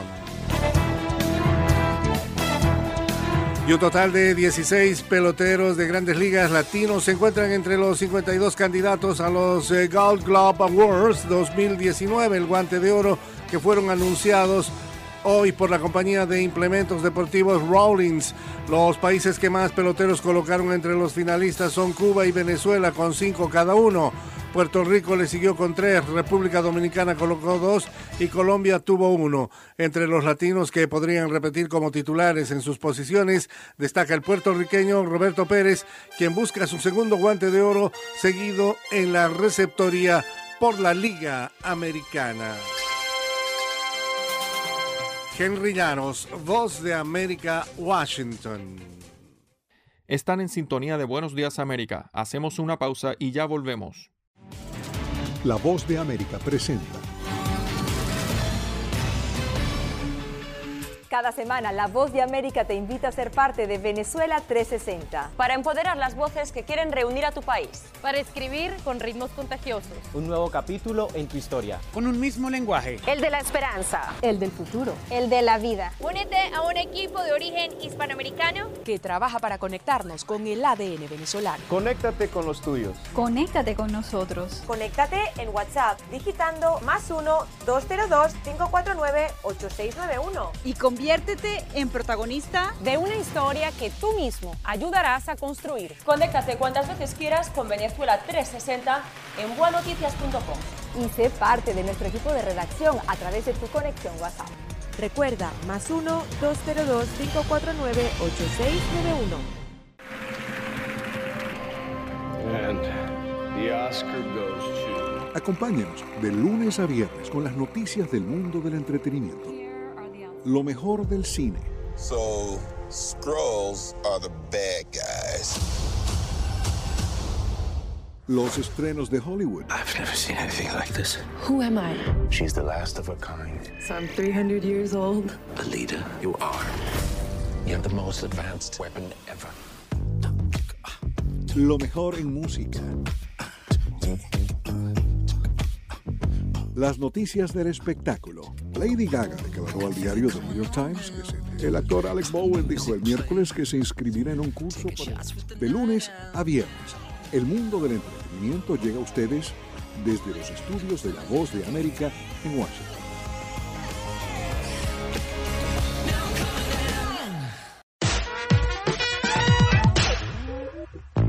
Alejandro Escalona, voz de América, la fabricante estadounidense de juguetes Mattel, rindió homenaje a Elton John creando una muñeca Barbie que representa al artista británico. En agradecimiento, Elton John dijo el jueves en las redes que, citamos, Barbie es un ícono por derecho propio, por lo que rendirle homenaje a mi trabajo y estilo personal es un honor. Espero que esto inspire a los fans de todo el mundo a buscar sin miedo sus propios sueños y su potencial ilimitado.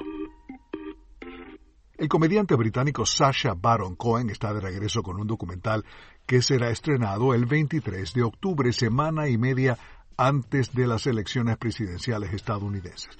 Baron Cohen es de nuevo el periodista kazajo Borat, quien esta vez intenta casar a su hija de 15 años con el vicepresidente Mike Pence o en su defecto con Rudy Giuliani, exalcalde de Nueva York, que hace un papel estelar en el documental. El nombre completo de la película es Borat Subsequent Movie Film Delivery of Prodigious Bribe to American Regime for Make Benefit Once Glorious Nation of Kazakhstan y estará disponible en Amazon Prime a partir del viernes. Paul McCartney lanzará McCartney 3 en diciembre, una nueva colección de canciones escritas, interpretadas y producidas por el ex 50 años después de su primer álbum en solitario. Grabado en Sussex, en el sur de Inglaterra, McCartney 3 está construido principalmente a partir de versiones en vivo de McCartney en la voz y la guitarra o el piano. El artista dice que esta tercera edición ofrece canciones que representan una diversidad de estados de ánimo, alegría, melancolía y reflexión. El clásico álbum de 1977 de Fleetwood Mac, Rumors, está de nuevo en las carteleras gracias a un video de TikTok en el que un hombre aparece doblando la canción Dreams, cantada originalmente por Stevie Nicks. Más de cuatro décadas después de su lanzamiento, el decimoprimer álbum de estudio de Fleetwood Mac aparece en los primeros lugares de la lista Billboard 200. Mick Fleetwood y Stevie Nicks han hecho sus propias versiones del video como tributo a Nathan Apodaca, cuyo clip original ha obtenido más de 9 millones de likes desde su lanzamiento en septiembre. En octubre de 1977, Queen debuta en la lista Billboard Hot 100 con su sencillo We Will Rock You, We Are the Champions, escritas estas canciones por Brian May y Freddie Mercury para el álbum Noticias del Mundo. Queen fue incluido en el Salón de la Fama del Rock and Roll en el año 2001. Alejandro Escalona, Voz de América, Washington.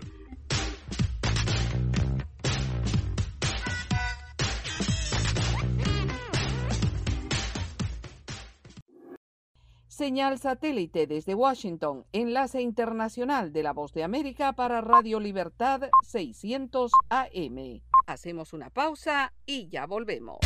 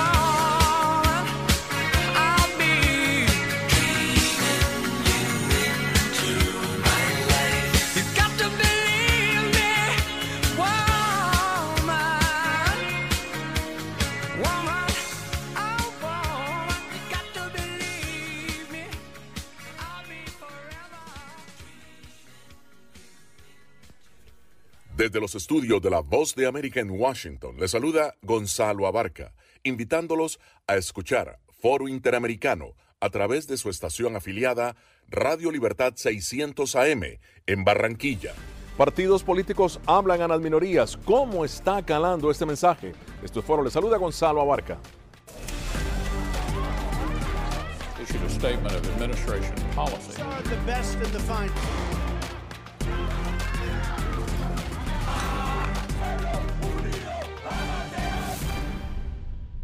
Los latinos constituyen la minoría racial más numerosa de Estados Unidos en estas elecciones generales, según el Centro de Investigaciones Pew.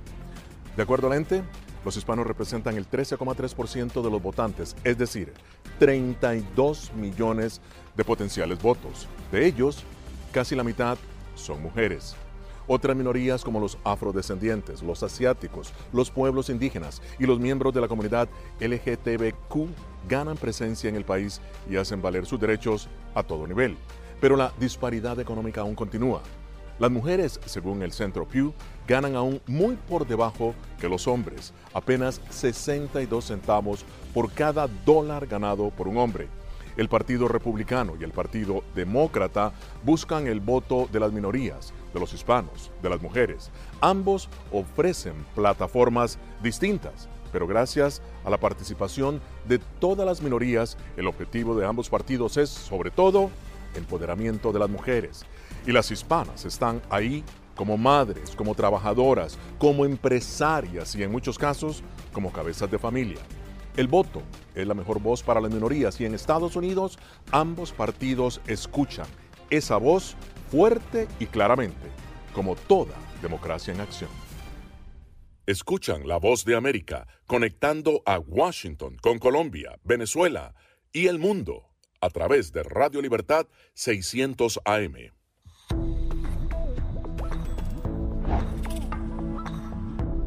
No permitas que interactúe con personas o animales fuera de la casa.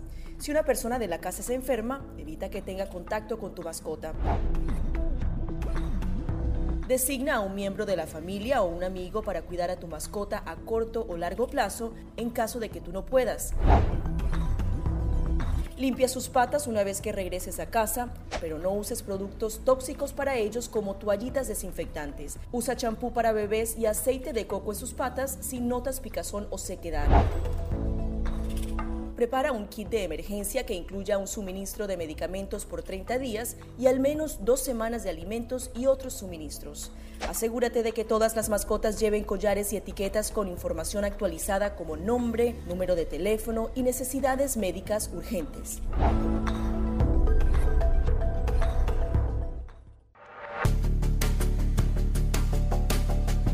Durante el brote del COVID-19, los estafadores pueden tratar de aprovecharse de personas vulnerables a través de diversos métodos que van cambiando con frecuencia. Es posible que lo contacten por teléfono, correo electrónico, mensajes de texto, correo postal o redes sociales. Ten cuidado con ofertas de kits de supuestas pruebas caseras, curas milagrosas o pruebas inmediatamente accesibles. Response Act has made coronavirus testing more accessible immediately. Tras un desastre, organizaciones caritativas falsas aparecen afirmando que tienen vínculos con otras reales. Siempre verifica que la organización sea legítima. Alguien que asegura que trabaja en el gobierno puede pedirte tu información personal o intentar cobrarte cuotas falsas para así ingresar tu cheque de estímulo.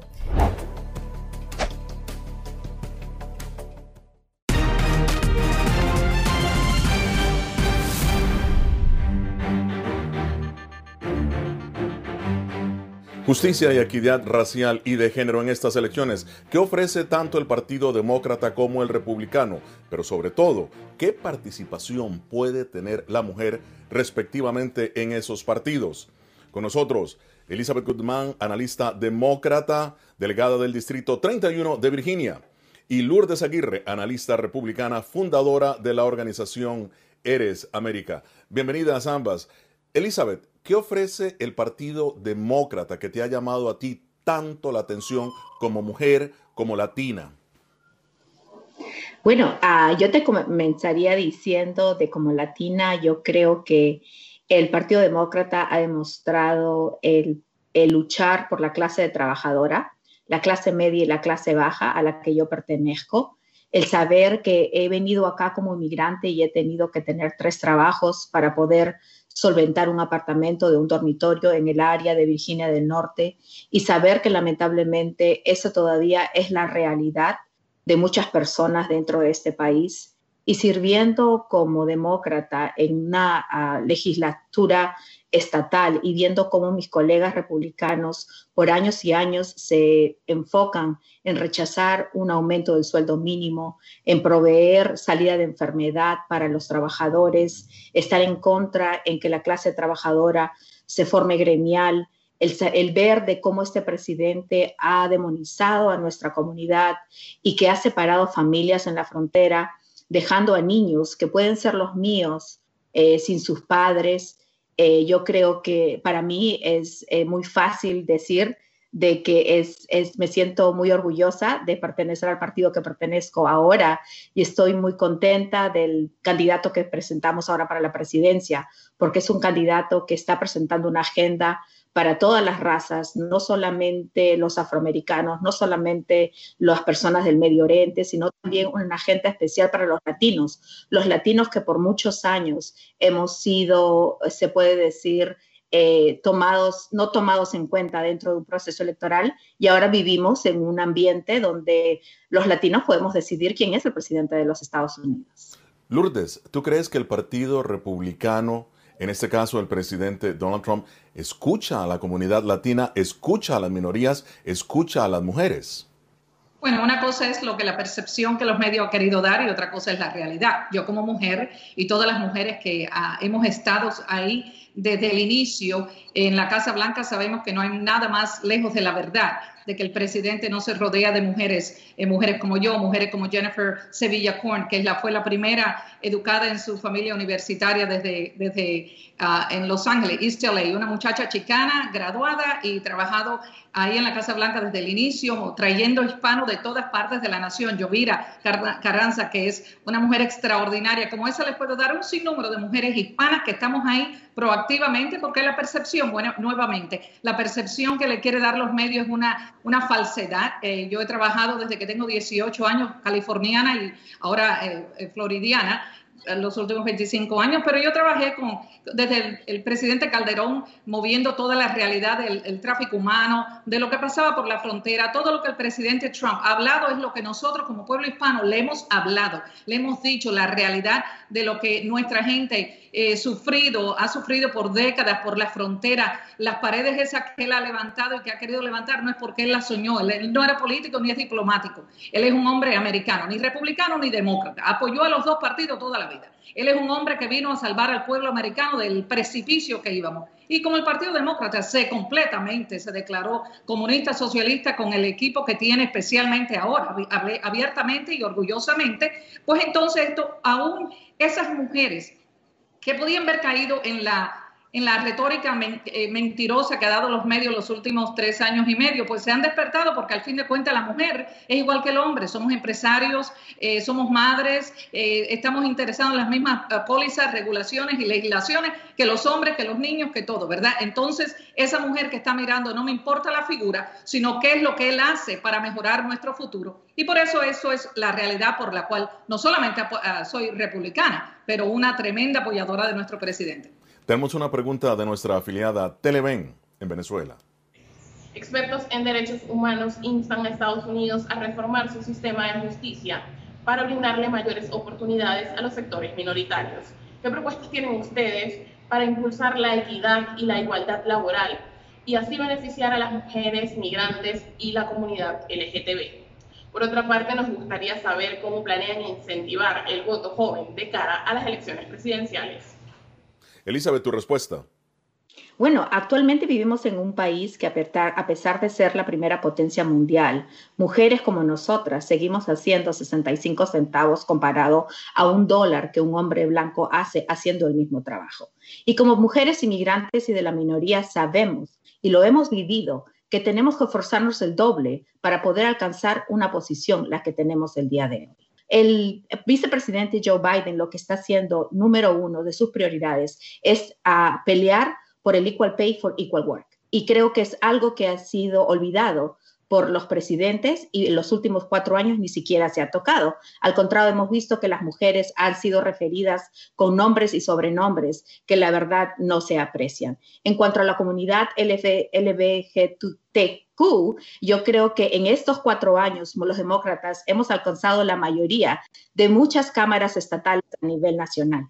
Y en la mayoría hemos eh, desarrollado proyectos de ley que son basados en igualdad, en la igualdad de poder acceder a una casa propia si eres la clase trabajadora, a realidad de que no importa de qué raza seas, de qué cultura, a quién ames o dónde hayas nacido, tú eres americano y se debe tratar con respeto y con dignidad y ese mensaje que vamos a traer a la Casa Blanca también. Lourdes, tu respuesta. Sí, lo más maravilloso de experimentar. Yo he sido madre soltera, soy viuda, empresaria, he tenido los retos que cualquier otra mujer y he podido ver que eh, eh, mientras que yo ah, me propongo y trabajo y lucho, puedo salir adelante exitosamente. En estos últimos cuatro años hemos visto precisamente eso, que la mujer ha sido no solamente apoyada, eh, animada, pero hemos tenido una fuerza de oportunidades como nunca la habíamos experimentado antes. Por eso fuimos el grupo de mayor impacto en los Estados Unidos en, como empresarias, microempresas. creo que no solamente lo que hemos visto y vivido últimos cuatro años, pero lo que vamos a ver los próximos cuatro. Muy bien, esto es Foro Interamericano de la Voz de América. Nosotros ya regresamos. Esta es la señal de Radio Libertad 600 AM, emisora afiliada al sistema de noticias de la Voz de América.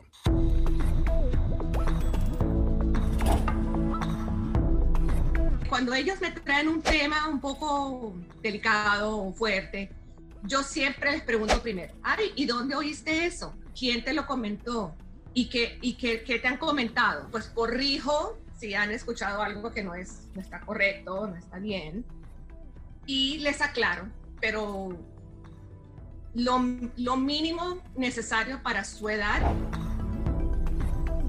Enfócate en que tu hijo se sienta seguro y no le ofrezcas más detalles de los que pida. Si ellos preguntan, nosotros siempre les hemos respondido con la verdad, pero eh, a su edad. Finalmente di cosas específicas que tu hijo pueda hacer para que sienta que tiene el control. Por ejemplo, enséñale que lavarse las manos con frecuencia lo puede ayudar a mantenerse sano.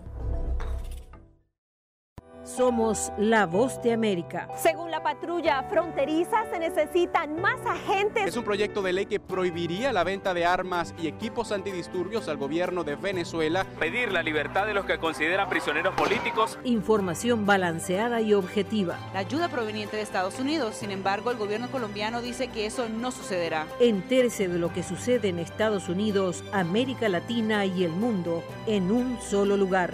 boanoticias.com si estás teniendo problemas para pagar tu tarjeta de crédito, un préstamo estudiantil o los servicios públicos, ponte en contacto con tus acreedores lo antes posible. Haz una lista de todas tus obligaciones actuales y circula los gastos que no son esenciales para que así puedas ver cuánto podrías ahorrar de forma realista. Escuchan La Voz de América en la señal internacional de Radio Libertad 600 AM.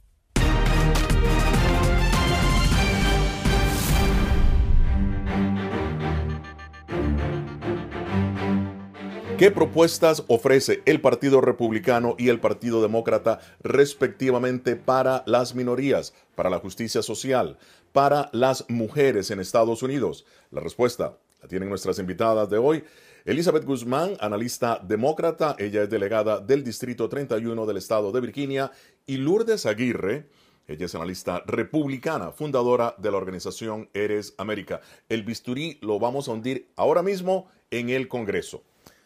En el 2016 habían solamente cuatro senadores y 34 representantes latinos, fíjate, en el Congreso de Estados Unidos. Ahora, en el 2018, mm, mira cómo estamos, 38 representantes latinos en la Cámara, obviamente, de representantes y siguen estando cuatro senadores. En total son 100 senadores y 300, perdón, y 435 representantes. ¿Qué les parecen esas cifras? ¿Cómo ven ustedes la agenda respectiva de sus partidos? Empiezo contigo, Lourdes.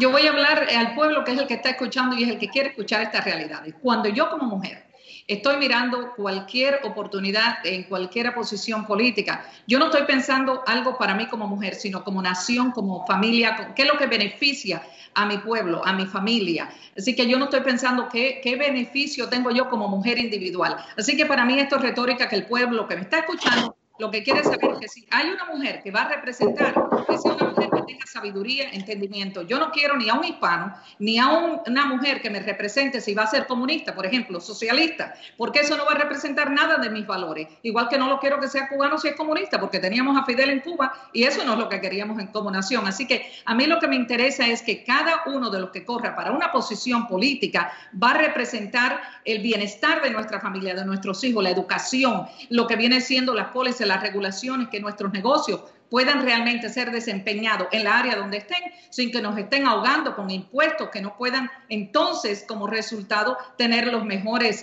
eh, eh, pagos para nuestros empleados. Así que yo no miro tanto mujer o hombre, sino quién es el que está calificado. Bien, Elizabeth, con cuatro senadores eh, latinos y 38 representantes latinos de 100 senadores y 435, ¿qué participación ves tú, puede tener la mujer o puede ampliar esa eh, participación en el Congreso aquí en Estados Unidos?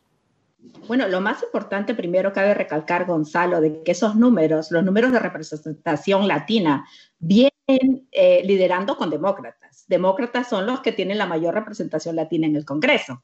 Ah, segundo, yo quisiera decir de que a pesar de que tenemos ese mensaje que nos ataca de comunistas y socialistas, la verdad es de que el americano ahora quiere que lo trate con respeto. Y cuando hablamos de una mujer, de una mejor latina y madre de familia, estamos pensando en el futuro. Porque no queremos, por ejemplo, que, mi, que mis hijos que se apellidan Guzmán o porque como son llamados marrones, tengan que sentirse menos americanos simplemente por su apellido o por la manera que lucen. Por esa razón nosotros estamos peleando por un trato de igualdad y un trato de igualdad en que nosotros queremos pelear, por ejemplo, que seamos la primera potencia mundial y que no hayamos subido el sueldo mínimo y que sea un mensaje de que yo lo he visto en carne propia en la Asamblea de Virginia, cómo no les importa de aquella gente que está sufriendo allá afuera, de que estén eh, eh, agarrados y concientizados en querer desmantelar el programa del el Affordable Care Act del presidente Obama, que ha aprobado a millones de personas de salud que no tenían acceso a salud antes y con condiciones condiciones preexistentes que no existía, es una vergüenza. Y así nos sigan tratando como comunistas o socialistas, nuestro mensaje va a ser una América para todos, una América que va a ser tratada para todos con respeto y con dignidad. La igualdad de género es una constante en todo el continente y es precisamente en la Organización de Estados Americanos donde más se debate y en muchos casos se estimula esa igualdad. Esto es lo que ha dicho su secretario general Luis Almagro. La sociedad mide a las mujeres con criterios injustos y no realistas, con trabajo interminable y no reconocido. Su multitarea además se da por sentada, es inaceptable. Trabajemos y logremos la verdadera igualdad. Sus eh, respuestas al regreso de la pausa. Esto es Foro Interamericano de la Voz de América.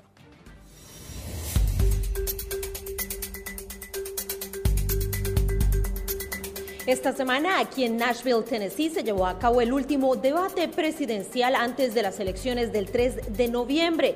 Durante este se logró escuchar a los candidatos respetando las reglas y utilizaron el botón silenciador que permitió que dieran sus discursos de dos minutos al inicio de cada una de las preguntas. Kristen Walker logró controlar como moderadora no solamente los temas, pero también los tiempos. Migración por primera vez se escuchó durante este debate algo importante ya que se habló acerca de la separación de familias y la posibilidad de que se dé una reforma migratoria comprensiva a una promesa de Joe Biden. Sin embargo, el presidente de los Estados Unidos aseguró que esto era algo que ya habían prometido bajo la administración Obama y nunca se concretó. Temas importantes a los que se le aunaron el coronavirus, la seguridad nacional, la reforma de salud y el futuro de la misma, entre otros. Ahora solamente le queda a los estadounidenses ir a las urnas y decidir quién será el nuevo presidente de los Estados Unidos. Informó Celia Mendoza de La Voz de América desde Nashville, Tennessee.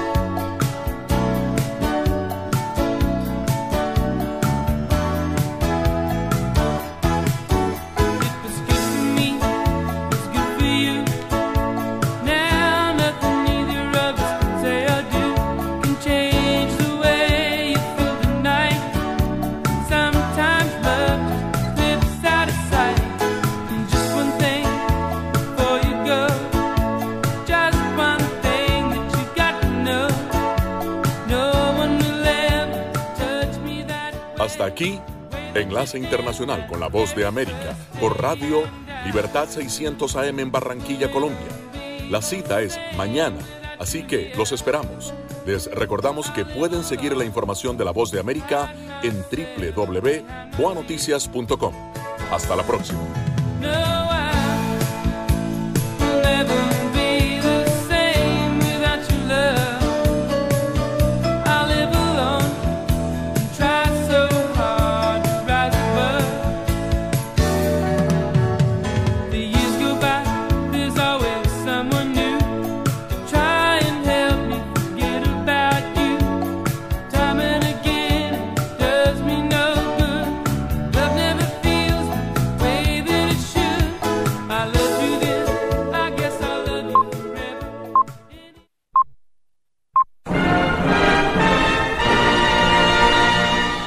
Escuchan Cadena Radial La Libertad.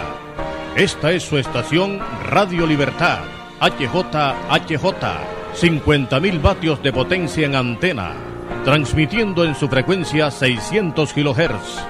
Desde Barranquilla, Puerta de Oro de Colombia.